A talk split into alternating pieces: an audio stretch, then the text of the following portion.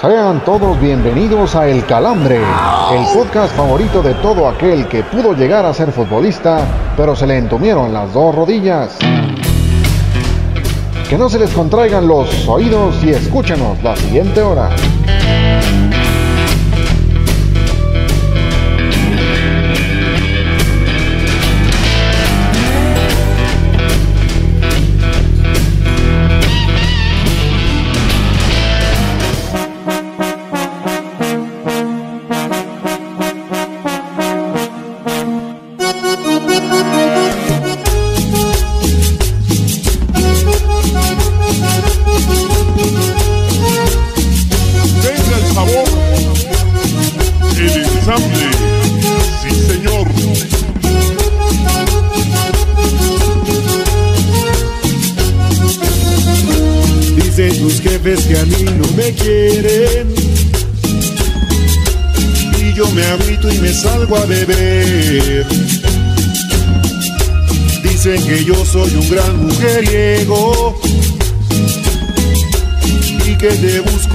Solo pa' joder.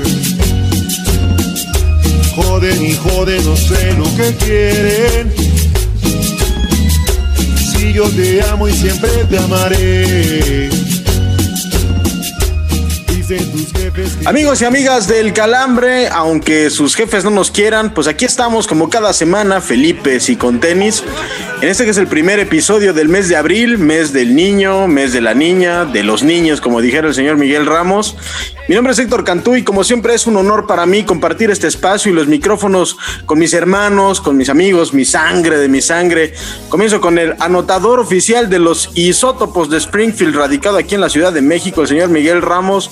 ¿Cómo te va, mi hermano? Un nuevo mes, un nuevo episodio del Calambre, bienvenido. Caballeros, qué gusto, como siempre, poder saludarlos, caballeros, caballeras, caballeres, a todo, a todo lo que sea hombre, animal o cosa que nos esté escuchando. Este, un fuerte abrazo. Oye, güey, no andes invocando el caballeros porque tenemos una invitada muy especial hoy. No se vayan, no se nos vaya a meter una serpiente en la bota. No, no.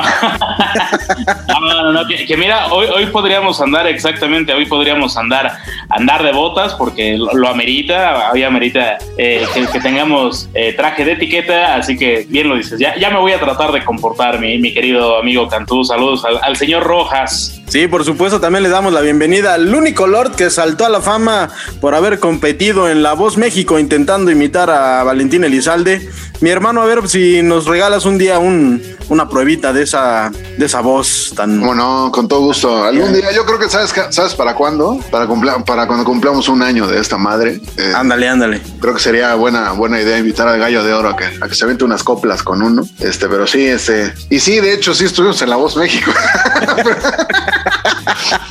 pero, este, pero sí, eso no, no quisiera yo decirlo nuevamente, porque sí puede ser motivo de escarnio. Este, ya, pero, pero mira, algo bueno dejó que, que después me reclutaron de un, de un grupúsculo ahí llamado Foie Gras. Entonces ahí, está, ahí bueno, estamos. Trasanda tiene su video cantando, este, estoy seguro que debe de existir el tuyo, mi querido. Sí, güey, y yo vestido de César Costa nunca como, como ese pinche balagardo.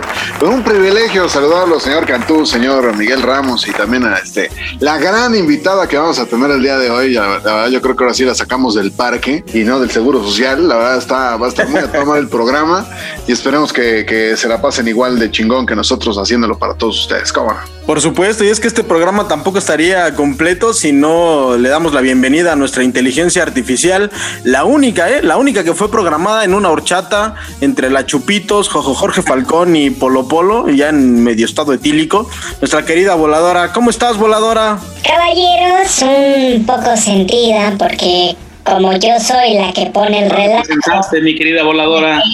La que hace que se extiendan en el programa, pues el día de hoy voy a estar seria, recatada y solo me voy a dedicar a dar las redes sociales y no voy a ser segunda a toda su bola de majaderías y demás injurios, ¿verdad? ¿Está sentida del cornerless?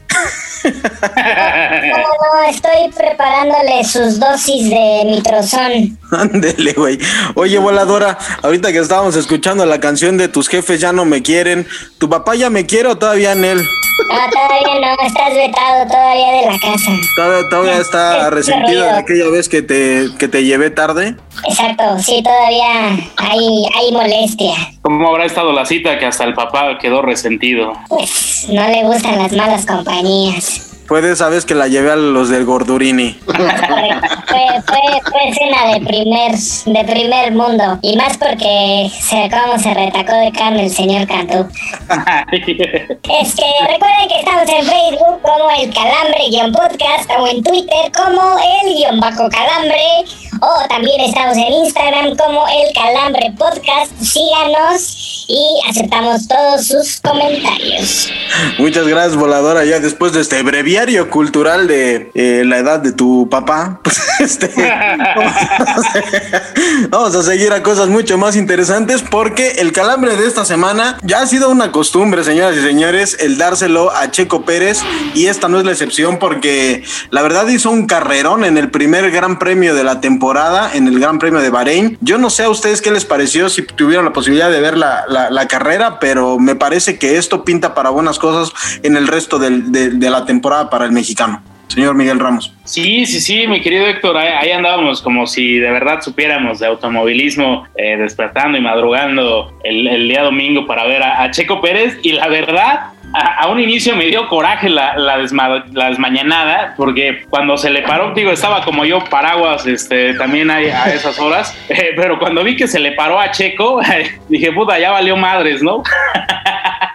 eh, dije, carajo, ¿cómo puede ser que vaya a debutar así? O sea, no va a acabar la carrera, ni siquiera la va a iniciar, pero ya después resultó que, le habían puesto Everradi al, al, carro de, al carro de Checo y pues ya este, después se, se las terminaron cambiando y por fortuna encendió después de unos empujones más que merecidos. Sí, le apretó todos los botones, arriba, abajo, arriba, abajo, A, B, A, B, señor Oscar Rojas, y entonces ya encendió el carro de Checo y a final de cuentas, saliendo del pit lane, terminó en quinto lugar, un muy buen resultado para el mexicano. Aparte se ve que cayó de pie con su equipo, porque cada vez que hacía un rebase, no sé si llegaron a verlos, el resumen en la, en la cabina de, de Red Bull, todos festejaban cada rebase de Checo. La neta eso habla de que cayó muy bien en el equipo y de que pueden venir muy buenas cosas para el mexicano.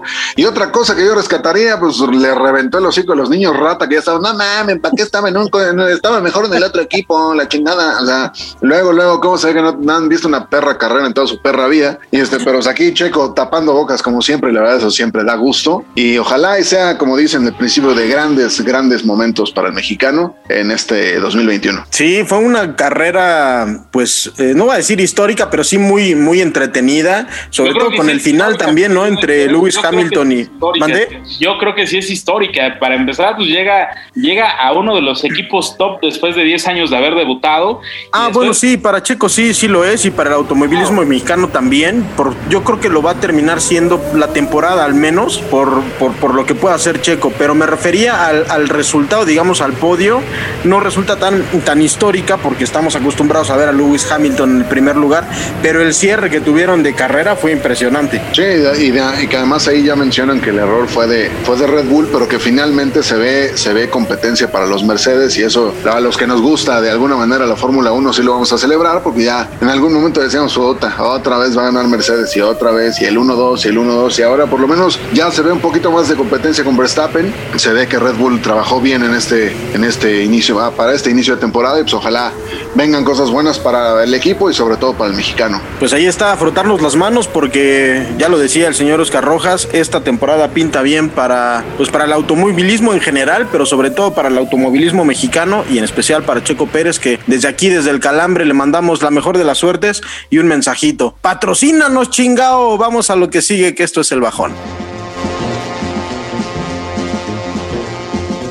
Antes de que te vayas con una sonrisa en el rostro, Lupita, te dejamos con las peores notas de la semana. Presentamos el bajón.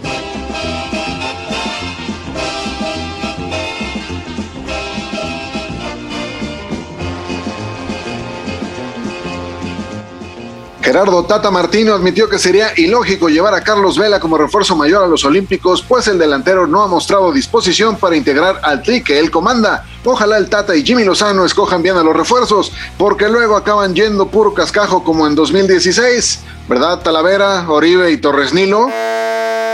Sergio Cunagüero dejará al Manchester City este verano, según anunciaron el club y el jugador en sus redes sociales el pasado lunes. Luego de darse a conocer la noticia, aficionados del Monterrey incitaron al argentino a unirse a Rayados, a lo que se especula que el delantero hizo caso omiso, pues no le interesa venir a un lugar donde un equipo chico los trae de hijos desde hace años. Walter Montoya, delantero del Cruz Azul, instó a su afición a creer en esta versión del equipo, pues ahora sí saben que en cualquier momento pueden ganar. Se dice que los aficionados a la máquina, incluyendo nuestra invitada de hoy, ya pidieron que eso sea más seguido, pues luego no se sabe cuándo van a salir con su batea de babas, como contra Pumas hace unos meses. Gianluigi Buffon, quien fuera campeón con Italia en el ya lejano 2006, afirmó que no sabe aún cuándo se retirará y que cuando lo haga probablemente será dándole un cabezazo a alguien como hizo Zidane. A ver si alguien le dice a Buffon que para poder emular ese retiro de Sisu se tendría que ir ganando la Champions, cosa que él a sus ya 43 añotes todavía no ha hecho. La escudería Alpine afirmó que Fernando Alonso tuvo que abandonar el Gran Premio de Bahrein debido a que una envoltura de sándwich se atascó en el sistema de frenado del auto que conduce el español. Con esto entendemos que a Alonso le faltó entrenamiento con sabor a barrio de la CDMX, pues aquí hasta fauna como el pez mojón o el pez pañal se habría encontrado en la pista. Un reportero de NBC Sports reveló que el juego de la NFL en México podría volver a cancelarse en este 2021, ya que en esa liga no ven que las cosas con la pandemia mejoren en el país. Al conocerse la noticia desde el calambre, enviamos un sentido sin Yolanda, Mari Carmen, a los inmamables del gremio que ya lloran por la cancelación del juego y que se tendrán que soplar juegos de alta calidad como un Juárez San Luis en la Liga MX. Si no sabes qué pasó el fin de semana en los deportes, entonces la cruda es para ti. Pruébala.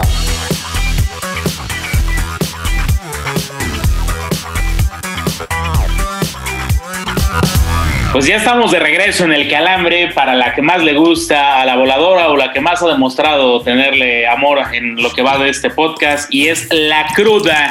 La cruda que pues va a estar bastante interesante porque vamos a estar hablando del tri de Jimmy Lozano que termina por conseguir su pase a la justa olímpica de Tokio 2020. Recordar que pues todavía sigue siendo 2020 a pesar de que estemos ya en el 21 porque por temas de patrocinio pues así está estipulada la marca. Así que... Oye, y porque además este, va a estar más extraño porque va a estar- se van a jugar más cerca de 2022, ¿no? Pero bueno. Sí, sí, sí, sí, es correcto. Es como el azul que parecía amarillo que se convirtió en naranja. Pero Exactamente. Lo importante, acá, lo importante acá, pues es que va a haber representación mexicana. Termina por ser en creo o considero bastante fácil el, el pase a la justa olímpica.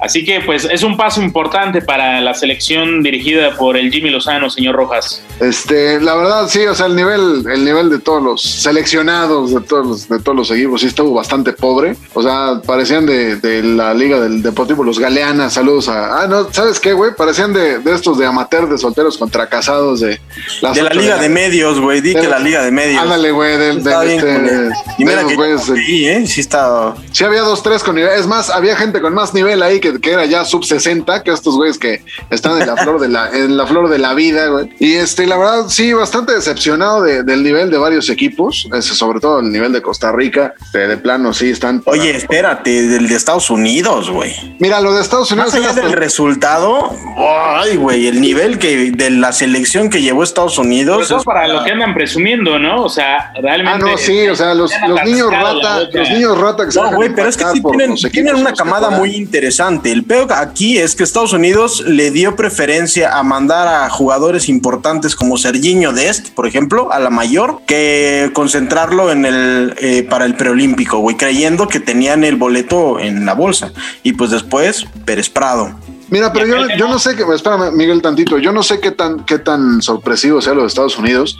No calificaron a 2012, no calificaron a 2016, no calificaron ahora, o sea, a 2020. Pues ya más bien es un patrón y, a- y además agrégale que no calificaron al mundial anterior. Pues yo creo que ya es momento de estar hablando que en Estados Unidos no están sacando talentos tan chingones como en algún momento sacaron, ¿no? O sea, la generación de Donovan y, y, este, y todos esos güeyes fue la que les dio.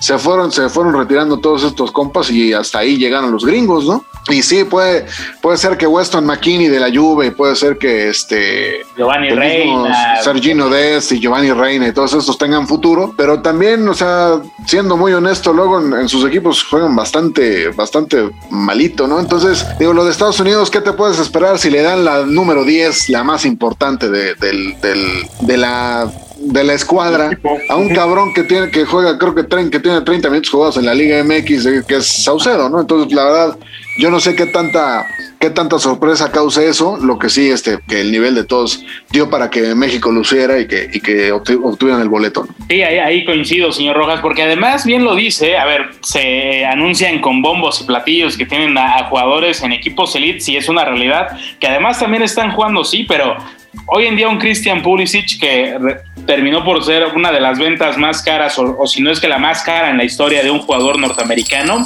La más cara, es que- la más cara. tam- tampoco es que, que sea una locura, o sea, si, si él se termina por lesionar, el Chelsea tampoco es que se siente en una esquina a llorar, así que pues eso también nos habla de que todavía no están nada consolidados y el hecho de que le quieran tirar a, a llegar con una selección top a su mundial, pues están descuidando el presente y, y para, para tener un buen futuro tienen que tener un buen presente y su presente pinta de la chingada. Oiga, señor Cantú, eh, da esta selección del Jimmy Lozana para poder esperar al oro en, en- en Japón.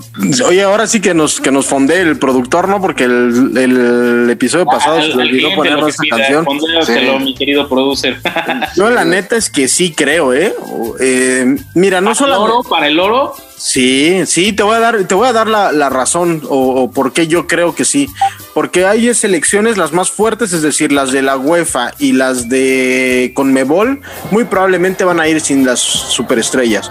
En la UEFA porque eh, los jugadores importantes pues están bajando poco a poco del barco porque tienen la Eurocopa. Y las de Conmebol pues lo mismo, es muy probable que se junten también las eliminatorias. Eh, acuérdate que eh, queda pendiente todavía una jornada y es muy probable que se meta entre ju- junio y julio.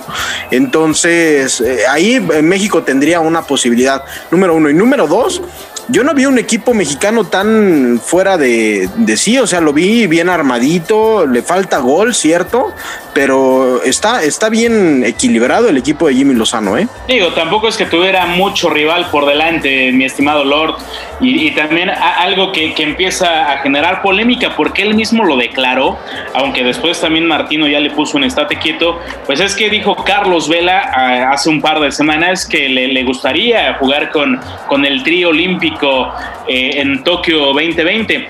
Pero Martino también ya aclaró en esta semana que si Vela está negado para la mayor, no tiene nada que estar haciendo en otras elecciones con límite de edad. Aún así, ¿ve usted como posibilidad que Carlos Vela pueda ser refuerzo de este trío olímpico? Pues mira, si ya, si habló el papá de los pollitos, yo creo que este que el Jimmy Lozano ya se la pela Fustán, porque digo, por más que quiera llevar a Carlos Vela, él es que además también el tema con Carlos Vela es que es como novia tóxica, un día lo quiere y el otro día no, o sea, está O sea, está pero muy- ¿qué pasa si Carlos Vela te dice, bueno, ok, voy a jugar una fecha FIFA con ustedes? Estoy disponible con la mayor para simplemente para ir al equipo olímpico.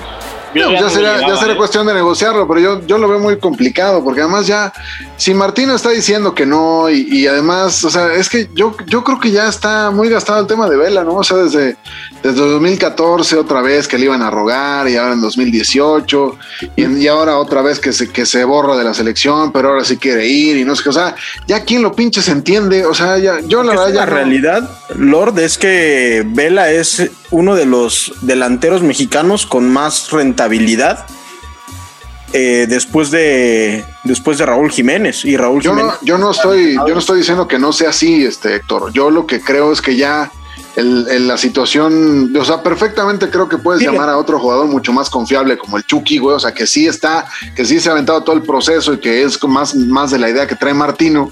A un güey que de repente te va a decir sí va y después va a decir que no y, y- Mucho más confiable de ideas más que de fútbol, ¿eh? porque acá ya, ya lo están comentando y lo señala bien el señor Rojas, peor que novia tóxica.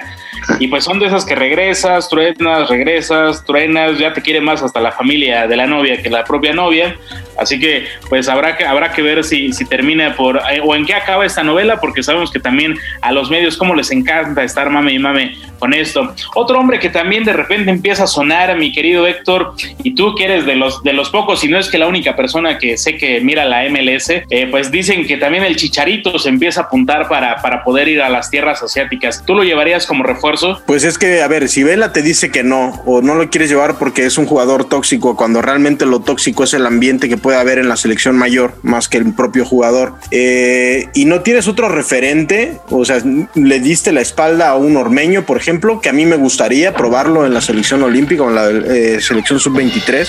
¿Lo quieres probar, Cantú? No, no, no, Ormeño, no. Quiero ver qué tan bien está su funcionamiento dentro del terreno de juego. Ah, ok, ok. Eh, A ver cuántos por- goles aporta.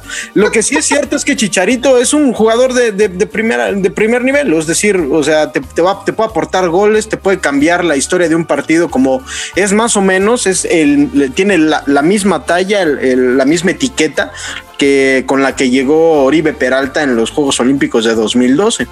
Y eso, pues obviamente, a, a- a la postre terminó dándole la medalla de oro porque se hizo una muy buena comunión del equipo, pero también los refuerzos que llevaron en aquella época realmente funcionaron como tal, como refuerzos, le aportaron una columna vertebral al equipo mexicano importantísima. Y yo creo que eso es algo que le puede dar muy bien Javier Hernández al equipo mexicano con los otros dos que pueda llevar Jimmy Lozano. Yo la única talla que le veo hoy en día al Chicharito es la que seguramente incrementó ahora en la pandemia y que además también si sacamos eh, su, su tasa de conversión de goles, no nada más en el, en, en el Galaxy, que ha sido pobre, sino en No, los es pobrísima. tres años. Pero pues, pero a la eh, selección mexicana le va muy bien.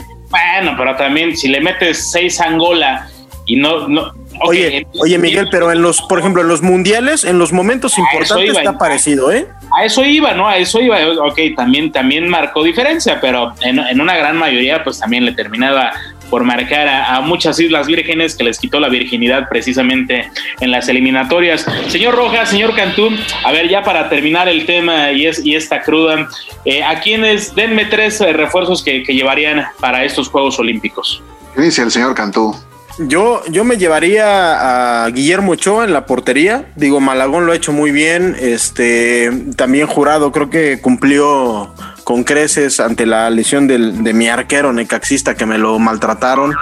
Eh, pero si seguimos la línea del oro, que fue una lección bien aprendida del 2012, yo llevaría a Guillermo Ochoa. Comparto el tema de Lord Rojas que decía Irving Lozano, me gustaría verlo, es un jugador fuera de serie y creo que todavía se puede entrar muy bien con los jóvenes y no tiene tan elevado el tema de soy un jugador de la selección mayor y yo sí me caso con la idea de poder llevar a Vela. A Vela, si no es Vela porque no quiere Martino, aunque ya también Martino dijo que él no tiene injerencia en la sub-23, que simplemente son como consejos que él puede darle a Jimmy Lozano. Si Lozano logra convencer a Vela, eh, yo me llevaría a Vela. Si no, habrá que ver si Chicharito está en un muy buen, un buen momento, en- tiene buen rendimiento y me lo llevaría a él. Señor Rojas, por favor. Yo, yo resumiría esto como si Lozano quiere vela, pues que la convenza, ¿cómo no? Y pues yo al final te diría, igual con- coincido con el señor Cantú, me parece que Guillermo Ochoa es este el arquero adecuado para ir a la, a la Olimpiada. Eh, yo creo que Talavera ya, ya tuvo su oportunidad en 2016 y lo hizo bastante mal. Este Corona yo creo que ya no llega tampoco. Me parece que es el turno de Memo. Eh, yo me llevaría a un, este, un jugador también como Chucky Lozano y donde sí yo cambiaría porque yo la neta no veo ni, ni cómo lleven ni al Chicharo que, que no le mete gol ni al arco iris, este, que no, que no, que no la guarda ni en el cerro de la silla y, y, lo, y el tema de Vela. Yo me llevaría a un, a un jugador que, que organice el tema en medio campo, este, como Andrés Guardado puede ser, que también ha, ha manifestado su interés en, Justo. en- en jugar en esa selección y además agregar que, que a, esta, que a este combinado eh, mexicano sub-23 le faltan dos piezas clave, Edson Álvarez y, y Diego Laines. Entonces yo creo que con esos dos y los tres Pero te hace falta un 9 bien clavado, Rojas. Yo lo sé, sí, porque además Macías, este, Macías anda en un nivel muy pobre. sí, Muy como dijera, como dijera José José anda volando bajo. Exacto. Pero este, pero sí, o sea, el tema del, del centro delantero sí tiene que, que solucionarse con lo que traen en la categoría, porque al, al final, sí, o sea, el único, el único nueve que yo llevaría cerrado sería Raúl Jiménez y, y desgraciadamente por el tema que trae de, de su recuperación, dudo mucho que, que, que llegue a estar listo para esa cita y también dudo que los Wolves lo presten, digo, después de tanto tiempo estarlo aguantando para que se recupere. Eh, la verdad, yo, yo no vería, o sea, me encantaría ver a Raúl Jiménez ahí jugando, pero no lo Oye, te digo una, un- una cosa, una pregunta así medio a- a- al aire. ¿No te lo llevarías como parte del cuerpo técnico a Raúl Jiménez? a Raúl, pues en una de esas para que le dé unos, unos este, consejitos a Macías. Sería un lindo detalle también Pues porque estaría chingón para él, para hacer grupo, es un amuleto de la buena suerte. Ya lo hicieron en algún momento, no, es- no será la primera selección que lo hace. No, no, no, no suena tan descabellada la idea. No, no estaría mal. Digo, al, al final yo creo que sí. El, el Jimmy, el Jimmy ha sabido manejar bien a su equipo. Imagínate que también lo ha hecho, que ha hecho jugar bien a Uriel Antuna. Eso ya es de aplaudirse. Pues la, la verdad, yo, yo confío ciegamente en lo que en lo que escoja Jimmy Lozano. Pero si yo tuviera que escoger, yo me quedo con esos tres nombres que mencioné, con el Chucky, yo me quedo también con, con Memo y también con Guardado. Me parece que además sería una gran despedida para Guardado primero este, con la Olímpica y después en el Mundial del próximo año. Me parece que sería una manera interesante de terminar su carrera. Pues bueno, caballeros, yo me llevaría a Francisco Guillermo Ochoa, a Héctor Herrera, que también ya sabe lo que es ganar el oro olímpico y creo que también eso, eso es importante porque eh, son torneos que en algún punto es a matar a morir y un hombre que ya lo logró ganar y lo hizo de buena manera, pues fue, es el hermoso y que además pues también tiene un cartel importante en el Atlético de Madrid. Esperemos que también las lesiones lo respeten y me llevaría o a Irving el Chucky Lozano, pero también me, me genera mucho la duda de, de no tener un nueve matón como decía Cantú y creo que ahí Raúl tristemente no llegaría o estaría todavía en un perfil de, de estar en alfileres eh, y, y lo tendrían bajo mucho cuidado. Entonces creo que también optaría por Henry Martin, que creo que podría ser un- una pieza eh, muy importante para poderla llevar al olímpico. Sí, sí, oye, me asusté cuando dijiste lo hermoso. Yo dije, no mames, otra vez Oribe, ya no. No, pues. no, no la chingues, güey. No estamos diciendo en el bajón que llevan puro cascajo, cabrón. Concéntrate. No, no, no, Concéntrate. Héctor Herrera. Héctor Herrera. Y bueno, en una de esas anda colando el bofo bautista con eso que le anda gustando hablar de mame y mame y hable y hable. Y aunque después se tiene que terminar tragando las palabras. Pero pues, caballeros, esto fue la cruda. Y vamos a el calambre de oro que tenemos una invitada más que de lujo. Así que, pues le cedo los micrófonos, mi querido Héctor Cantú. Así que patrocínenos, por favor, carajo. Oye, güey, nada más antes, este, recordarle a la gente, bueno, avisarle a la gente que es la primera parte de dos, este, que tendremos con, con la invitada que a continuación tendremos, ¿no? Correcto, correcto, señor Cantú. Así que los micrófonos son todos suyos. A chingada. Andas pedo, ¿ah? Como no pudimos solos con el changarro, llegaron los refuerzos con el calambre de oro.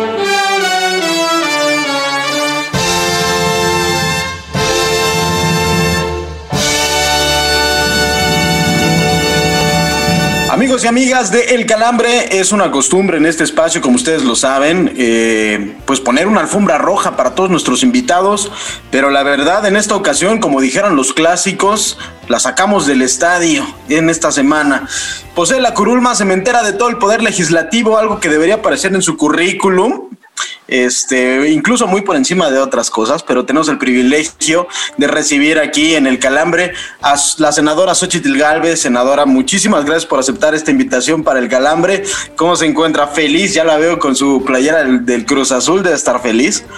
Oye, a ver, más allá de todas las frustraciones y los desencantos, yo le voy a Cruz Azul desde que tengo cuatro años. Y toda la vida he dicho, pues es, es como el amor, hay amores que no se pueden cambiar, no, no hay manera. Entonces estoy feliz. Sí, pues eh, eh, razones sobran, ¿no? Después de ese, de ese superliderato, antes de que llegara al menos esta, esta fecha FIFA. Y lo han hecho muy bien. Usted ya lo mencionaba en enero pasado, mandó un video que está todavía ahí en sus redes sociales. Para toda la gente que nos está escuchando, lo pueden visitar en Twitter, me parece que lo subió, donde justamente le daba pues la enhorabuena y la bienvenida al nuevo proyecto encabezado por Álvaro Dávila y que también eh, pues contaba con la presencia de Reynoso, que pues ha sido como el estratega, el ajedrecista de este Cruz Azul que está dando la sorpresa. ¿Va a ser este año el, el- bueno, senadora? Cada año digo lo mismo. Este, eh, siento que los conflictos que había habido en la directiva impactaban en el equipo. Creo que al menos en ese sentido hay un poco de tranquilidad en este momento, eh, porque aunque uno no crea, pues cuando la cabeza anda mal, pues los pies andan mal, ¿no? Entonces, eh, sí creo que se tomaron decisiones en el pasado complicadas, jugadores que no se debían haber comprado y que ahí estaban. Y, yo creo que parte de que se haya decidido por Juan Reynoso, eh, no porque no creen Hugo Sánchez, por supuesto que Hugo Sánchez fue un gran eh, futbolista, pero la personalidad de Hugo es una personalidad complicada. Entonces Juan Reynoso es un hombre discreto, es un hombre mesurado, es un hombre que, que no se la cree, que va pasito a pasito. Y eso creo que se refleja en el equipo, porque el equipo ha ido mejorando. Entonces yo no sé si sea este el año, pero al menos ya empatamos un récord de cuando fuimos campeones. Este, que era el récord de 10 juegos consecutivos. Y eso es algo bueno. O sea, yo sé que se van a burlar todo el mundo porque van a decir otra vez, pero es mucho mejor ir de líderes que ir de coleros, o sea, aunque me digan lo que me digan, o sea, y, pues la verdad es un gran equipo, somos una gran afición. Eh, yo creo que en el fondo también hay mucha gente que, que quiere Cruz Azul ya por lástima, si tú quieres, ¿no? no, ya, por favor, ya que ganen una, ¿no? Este. Ya le toca y bueno, pues, pues yo, yo sí pienso que este es el año, pero tampoco si no es, no le voy a dejar ir al Cruz Azul. O sea, a lo mejor voy, a volver a llorar ese 4-0 con los Pumas, no manches, no, no, no manches, o sea, yo creo que es como ni, ni cosas que pierdo en votación en el Senado me generan tanta tristeza como un 4-0. Es que parecía imposible. Y fue, o sea, entonces ya, estamos listos para todo, para lo que venga. Estamos listos para el campeonato, estamos listos para el subcampeonato, pero este equipo me gusta, me gusta, o sea, me gusta el equipo. Debo decirle, senadora, que este, yo me gané una lana este, apostando en contra del Cruz Azul en aquel, en aquel partido que ya menciona del 4-0. Pero fuera de eso, yo sí quisiera preguntarle, ¿a quién le debe usted esa afición al Cruz Azul? ¿De dónde viene? ¿Quién, quién fue el que le infundó ese amor por el equipo? Mira, en el pueblo no había más que fútbol. Eh, yo jugué fútbol, de hecho. Jugábamos mucho el fútbol callejero, ¿no? De, las dos piedras y, jugaba con hombres. Entonces eso me ayudó mucho. Después en la UNAM jugué fútbol, pero mi papá nos llevaba al estadio de Jaso cuando Cruz Azul jugaba en segunda división. Yo era una niña y no había ni siquiera gradas. No, no sé por qué lo veíamos como de unos remolques. Yo no, no te puedo decir si había gradas, si no había gradas, o era que nos trepábamos a un cerro en un remolque, pero yo me acuerdo, digo, que no, no sabe que es un remolque, pues es lo que se pone atrás de un tractor para cargar el alfalfa o cargar todos los materiales del campo. Entonces yo me acuerdo de ese remolque paradita viendo al Cruz Azul ascender a primera división.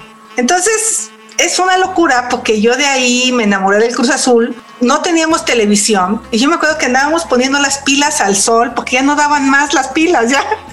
Entonces las servíamos para poder, porque no había lana, o sea, realmente era una situación muy precaria y era un radio de baterías auténticamente, de esas baterías Everready. Y este, y, oíamos la narración de Ángel Fernández del partido de fútbol. Entonces, este, pues, pues ahí, y luego ya teníamos un tío que compró una tele. No, pues ya ver el fútbol los sábados en la tele, este, pues era una locura. Entonces, era otra cosa, claro. De niña, de esta parte de Hidalgo, como de Tepatepec, Progreso, Misquiahuala, Tula, somos muy cruzazulinos. Y como que de Actopan, Pachuca, Tulancingo le iban al Pachuca, ¿no? Entonces, eh, de hecho, perdimos muchos aficionados cuando el Pachuca le fue muy bien. O sea, muchos que le iban al Cruz Azul se cambiaron al Pachuca, la verdad.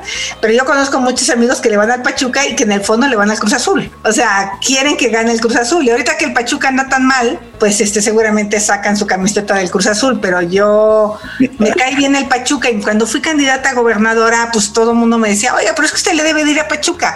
Pues no soy ojete, o sea, no, no, no voy a decir nada más por ganar que le voy al Pachuca. ¿No? Y me ponían playeras del Pachuca y bueno, diría que mi segundo equipo está entre los Pumas y el Pachuca, o sea, sí. O sea, Puma porque estudié en la UNAM y Pachuca porque pues es de Hidalgo, ¿no? Pero pues también el Cruz Azul es de Hidalgo. Oiga, senadora, ya hablaba de, de, de esa división que existe en, en, Hidalgo, precisamente entre ir al Cruz Azul e ir al Pachuca. Habla de, de, que algunos le pueden ir al Pachuca y al Cruz Azul al mismo tiempo. Y habla de ese amor incondicional que incluso en, en alguna candidatura le ponían en playeras del Pachuca, pero usted nunca negó la cruz de su parroquia. ¿Qué piensa de esos aficionados que al pasar, sobre todo estos últimos años y que han padecido pues, derrotas constantes y también humillantes, que han terminado por tirar la bandera y bajarse del barco del Cruz Azul? Pues que realmente no es un equipo que estuviera tatuado en su corazón. O sea, porque hay amores que no se pueden cambiar.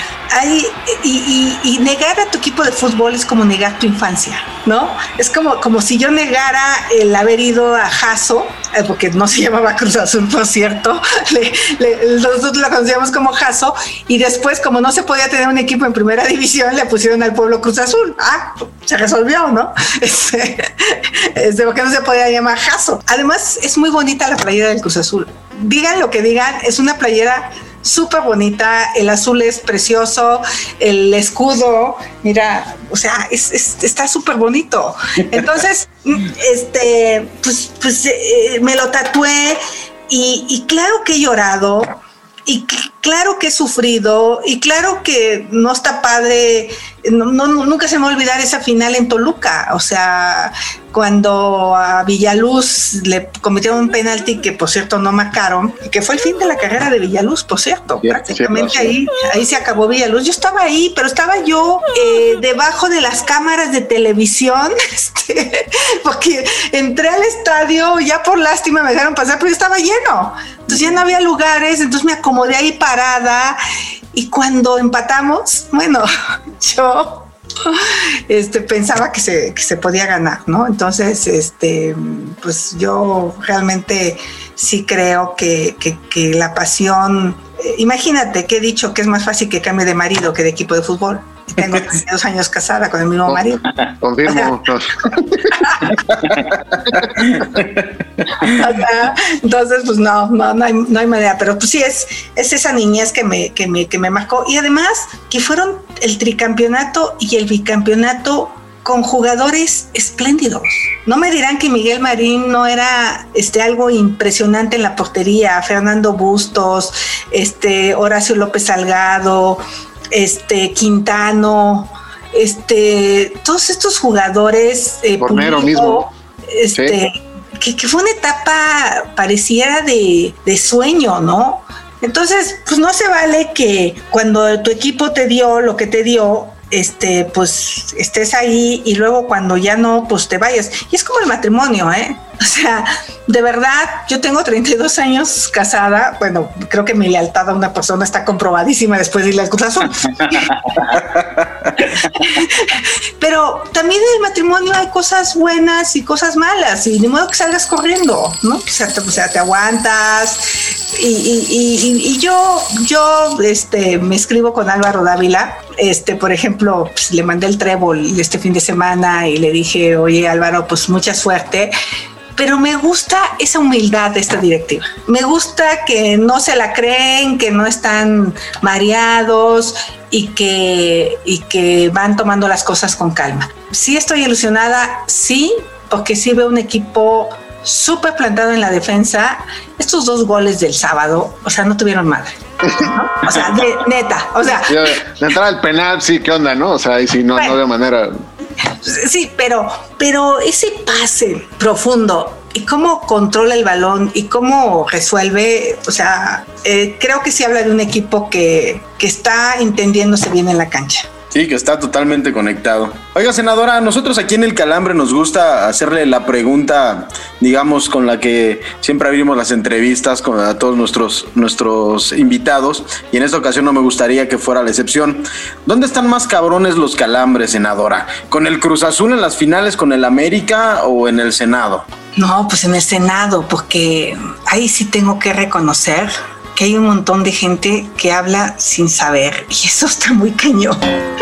o sea, eh, todavía en el Cruz Azul América, pues ahí los calambres se dan por los fregadazos, pero acá por la ignorancia. Entonces, yo, yo sí creo que es, está más cañón acá, porque no hay manera de convencerlos a veces de, de que las energías limpias, por ejemplo, son una alternativa para México y prefieren sus ahí de Tula, que yo vengo de allá, todo el combustóleo quemando con el humo y lo que te daña tu salud. O sea, los que hacen deporte en la ciudad, no manches lo que estamos respirando todos los días. Entonces, y que digan que no, que combustóleo, que, el, que, que las celdas solares se roban el sol y que los, que los ventiladores se roban el viento. O sea, no manches, dices, ¿de verdad piensan eso? No manches, o sea, sí, esto, la ignorancia es un mayor calambre que los fregadazos de encontrarte, encontrarte en el, en el fútbol, ¿no? Diría usted, senadora, que esa es la, la parte más complicada de hacer política en este país, la ignorancia de algunos de sus colegas.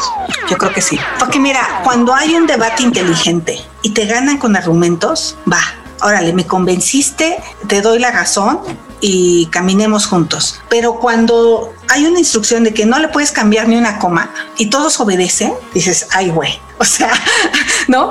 Aunque sepas ¿Dónde estamos? ¿Dónde, sí, ¿Dónde, vivimos? no? estamos? ¿Dónde vivimos? O sea, yo esa parte sí, sí la veo complicada y a mí me gusta, y, y yo he votado cosas con Morena que en las que creo, por ejemplo, yo, a, a diferencia de mis compañeros, por ejemplo, voté la, le- la legalización, yo diría la regulación de la marihuana, por ejemplo, y mi grupo parlamentario la votó en contra. ¿Por qué? Pues porque yo digo, mira, hoy se vende donde quiera, este, es hacernos güey a un tema y es mejor que se regule a que se prohíba. Obviamente el deporte, yo tengo un hijo que está yendo a jugar fútbol, que es súper deportista y a las, acabó sus clases y ahorita va a jugar un partido a las 10 de la noche allá por Contadero, este, y llama el fútbol. Digo, lo tuve un rato en Cruz Azul, eh, pero pues la verdad me di cuenta que no, que de eso no iba a vivir, entonces mejor que se pusiera a estudiar. Este, o sea, sí era bueno, sí es muy bueno, le sirvió mucho el tiempo que estuvo ahí jugando en básicas, este, porque le dio disciplina, porque le dio orden, porque pues, estuvo bien, pero pues no, no era un chelito delgado, ni un Messi, ni nada que se le parezca. Digo, hay que ser honestos con los hijos. Senadora, ¿cuáles son sus principales retos hacia futuro en el accionar político?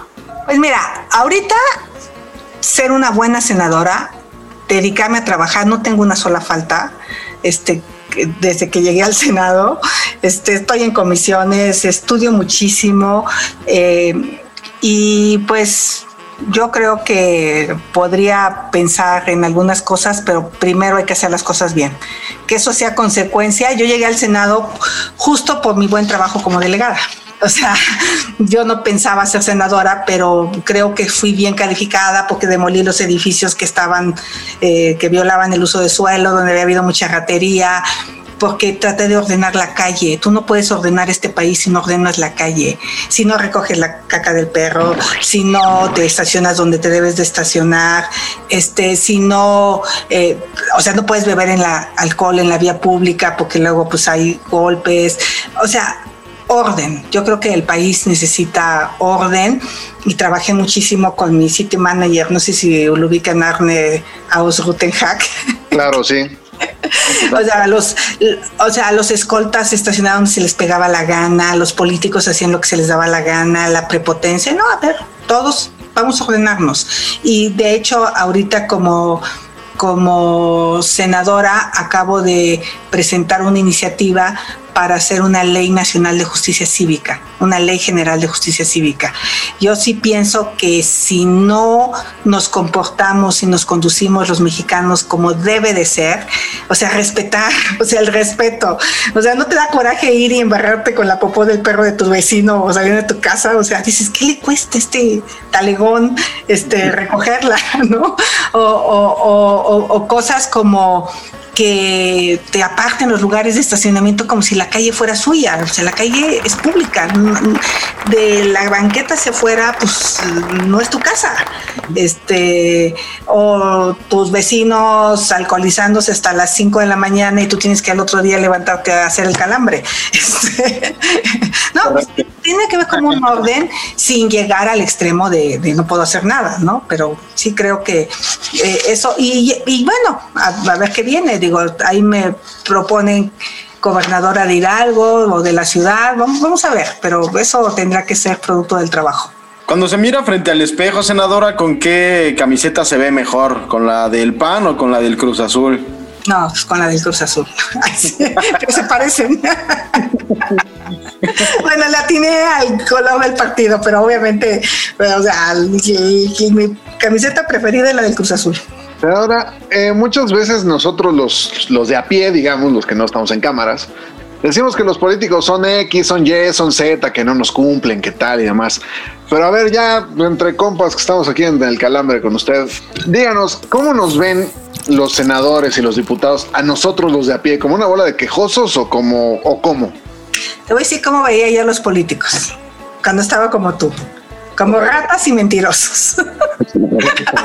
o sea, esa era mi impresión de los políticos. Acuérdense que yo llegué al, al gabinete de Fox por los cazadores de talento.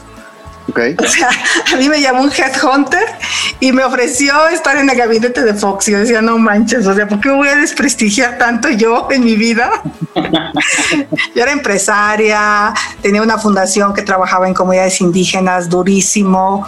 Eh, este, no, no tenía en mi mente y Fox me dijo, bueno, pues a ver, mira, entrale. Y como era un poco mal hablado, hice como clic con, con Fox.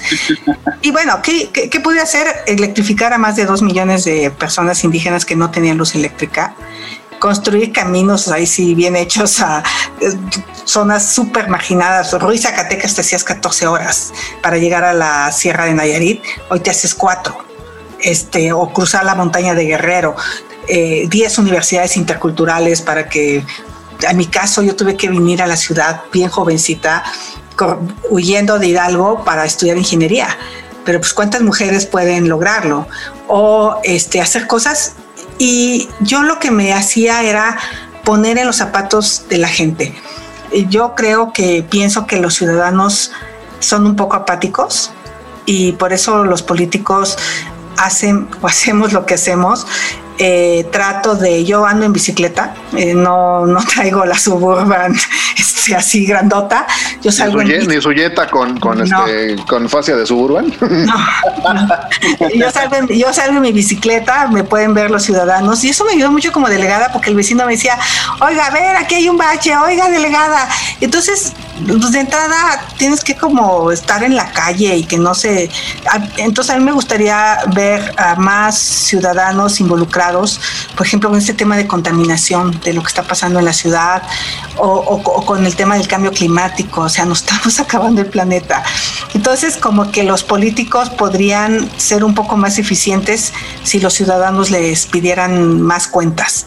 Este, no se conformen con la ratería ni la mediocridad de la clase política, no se conformen con las mentiras, pero sí creo que a veces los ciudadanos como que ya están hasta la madre de la clase política, pero eso no nos ayuda a resolver los problemas. Y creo que ahí coincidimos Los tres. Es que, que hacemos el, el- el calambre y, y nuestra, querida voladora que está en la producción. Oigan, eh, debo de confesarle algo, querida senadora. El, el primer clic que tuve con usted fue cuando anotó el gol Jared Borghetti en aquel mundial de, de Corea-Japón y, y la noté muy emocionada, que incluso eh, me motivó también a gritar y que se me saliera una peladez en aquel momento. Que cierto, el, el- el presidente Vicente Fox la calmó porque pues le dijo que estábamos en cadena nacional. Bueno, fui a besar a Palencia en la tele.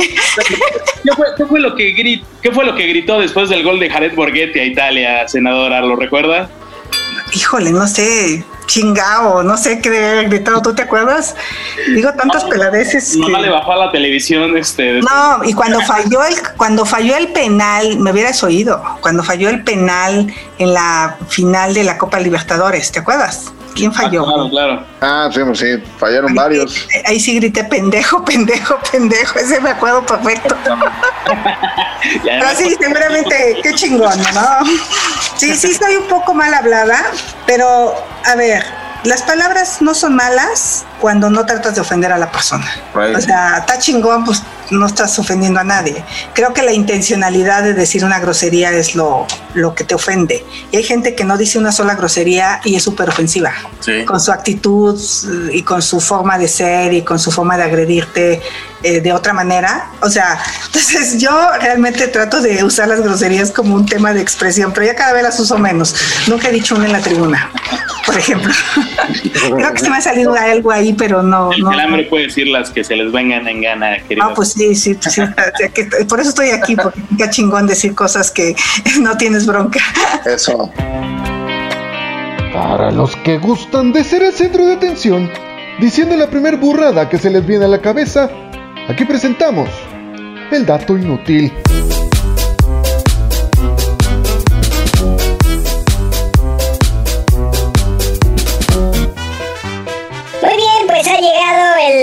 La sección barata, porque no es la cara definitivamente, me lo dijeron en producción el otro día. Y un día como hoy, pero de 1978, nació el flamante, fabuloso futbolista Antonio de Nigris. ¿A qué jugaba ese güey?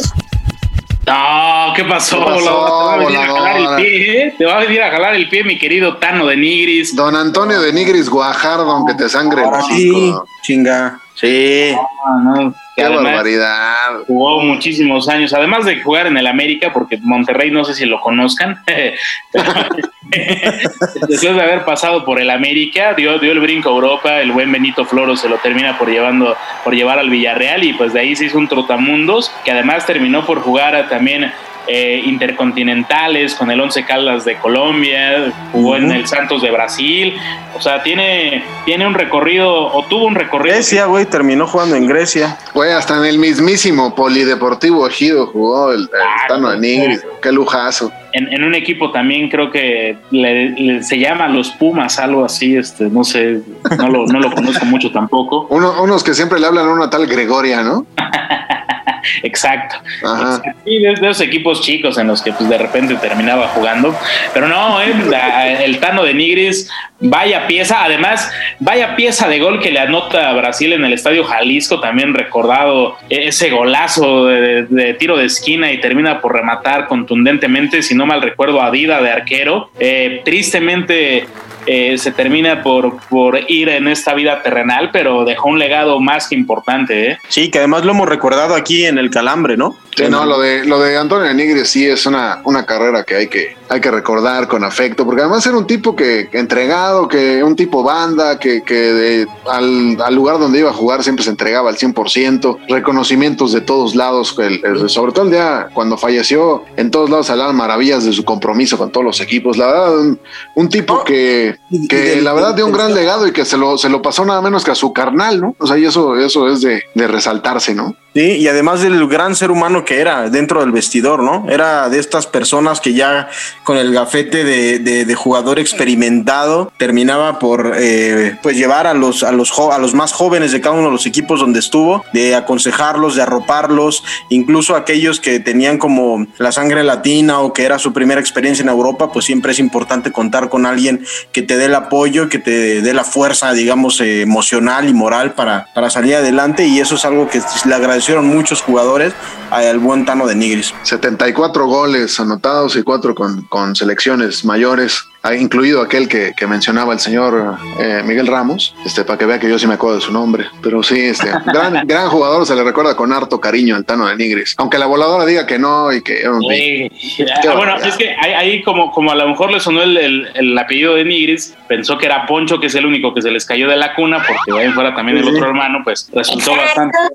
Exactamente, señor Ramos, ustedes disculpen, pero la inteligencia artificial no sabe mucho de deportes. Del señor eh, Antonio de Nigris, pues sí, fue un gran jugador, ya lo en- entré rápidamente en la base de datos de la web y pues sí, fue un gran jugador. El otro que es un vividor, pues es el que me llegó a la mente porque pues es lo que hay ahorita, ¿no? Pero bueno, es- es el de, es- o sea, los, los de Nigris son este gotita de rocío, gotita de copito de nieve y, y bolita de boliche. Ah, y luego les cuento el chiste. Bueno, pues ya dejando y pasando a otro tema, un día como hoy, Mike Bossy se convirtió en el primer novato en la NHL en anotar 50 goles en una misma temporada. A ver si le aprenden algo. ¿Quién voladora? ¿Mike Wazowski o quién? Mike Bossy. O sea, se pronuncia Bossy, así como...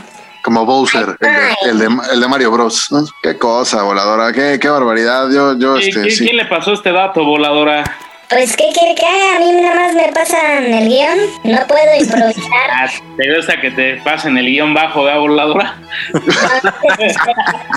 A usted le gusta el guion bajo y el guion medio, pero disfruta más que le den por los dos puntos. Ándele. Toma, perro, tus patadas. Ahora sí, anda.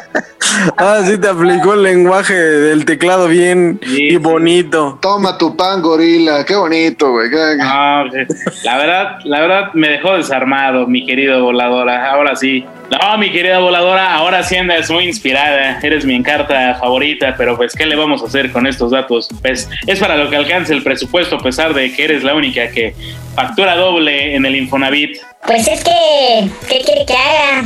Pues si quieres esta voz guapo, pues que te cueste, ¿no? Que quiera azul celeste, que le cueste.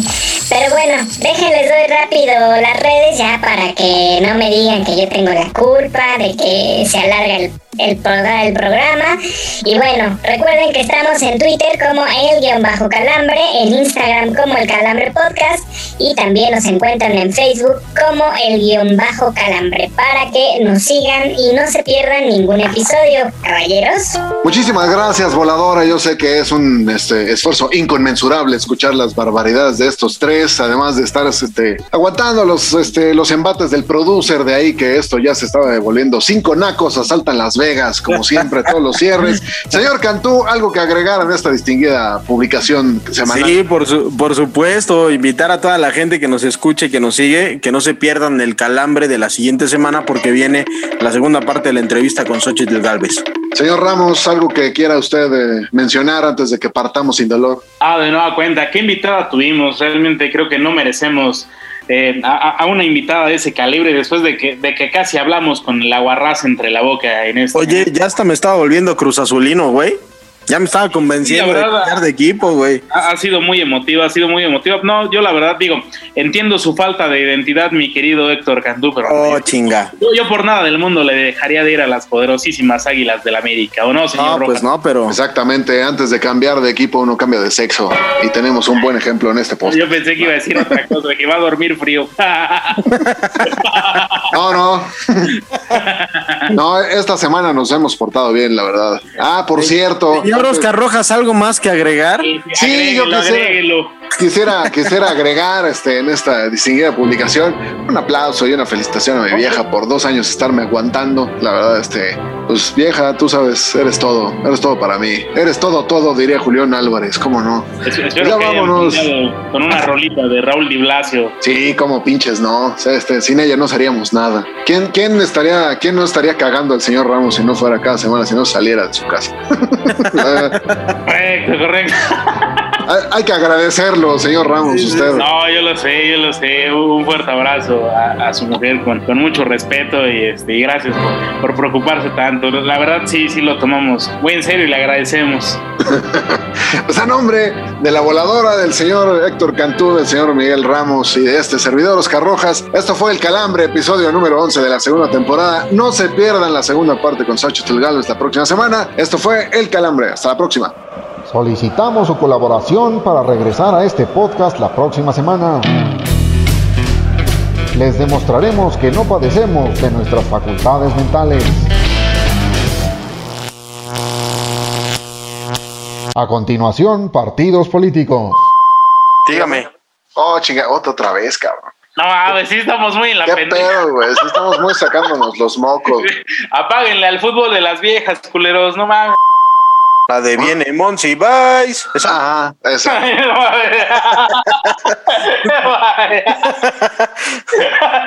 ¿Cómo, güey?